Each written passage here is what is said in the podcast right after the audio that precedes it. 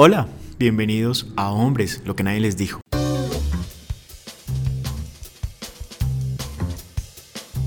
Hoy les voy a hablar de un tema muy interesante.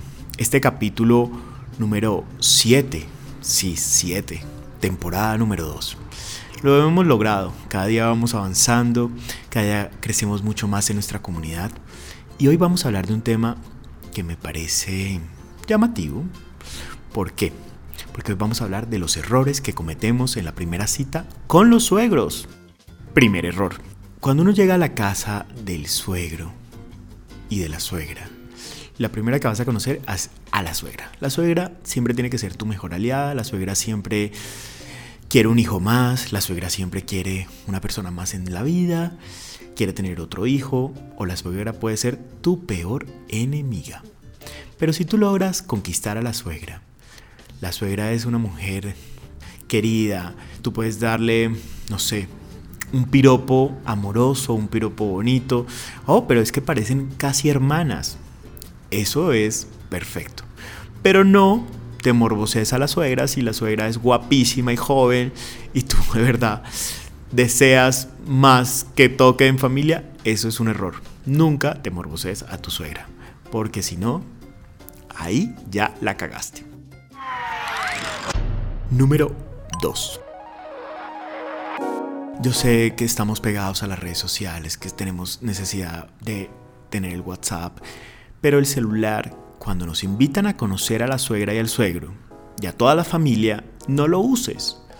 De verdad es un tiempo para que pongas atención, muestres interés, para que todo el mundo diga, uy, no, este hombre, ¿cómo está interesado en mi hija o en mi hijo? Este hombre nos puso toda la atención. Pero si tú estás pegado a un celular, es el peor error. Acuérdate que son otras generaciones.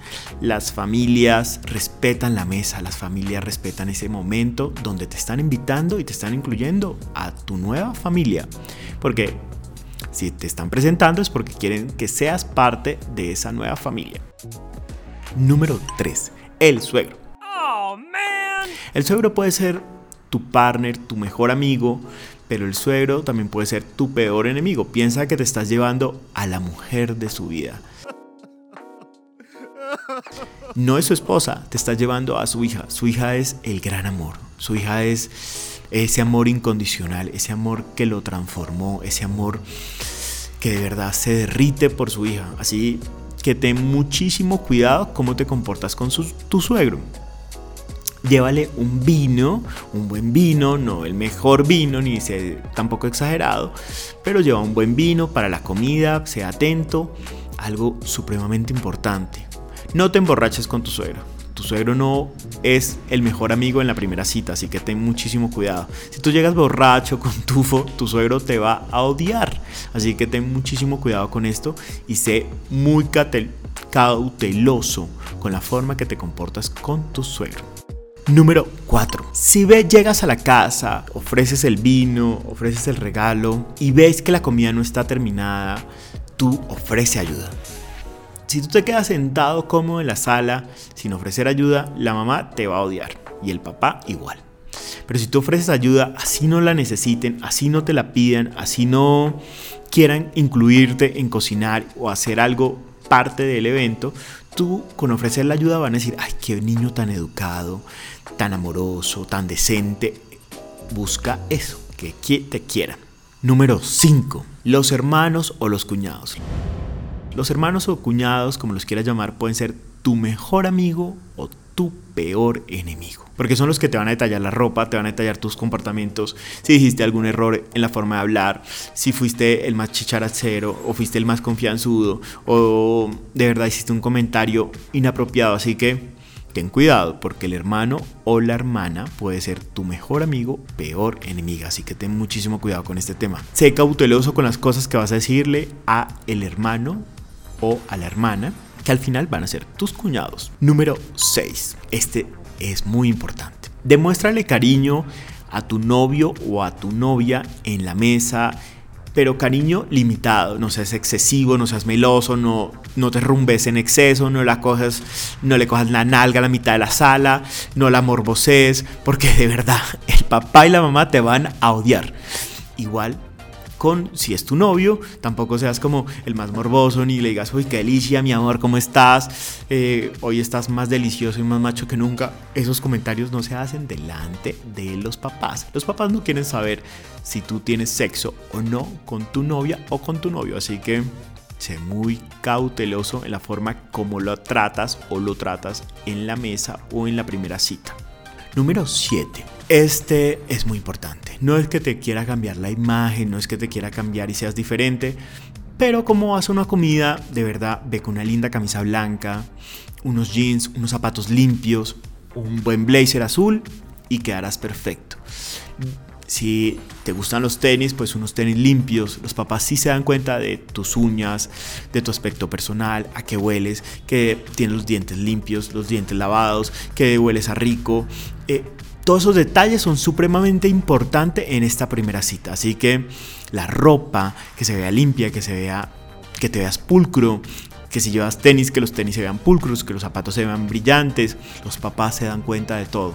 Y esto la primera impresión, como decía mi abuela, es la que cuenta. Así que los invito a que sigan estos tips para tu primera cita con los suegros.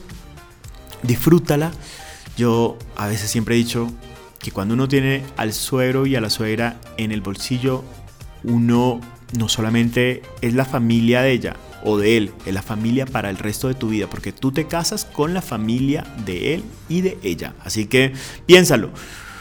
Yo siempre he dicho, que mi última suegra fue impresionante y mi último suegro fue impresionante. Yo creo que si fuera por eso me hubiera casado con él. Pero como no funcionó, solamente me quedaría con mis suegros. Y ahora vamos a hablar sobre el tip de emprendimiento.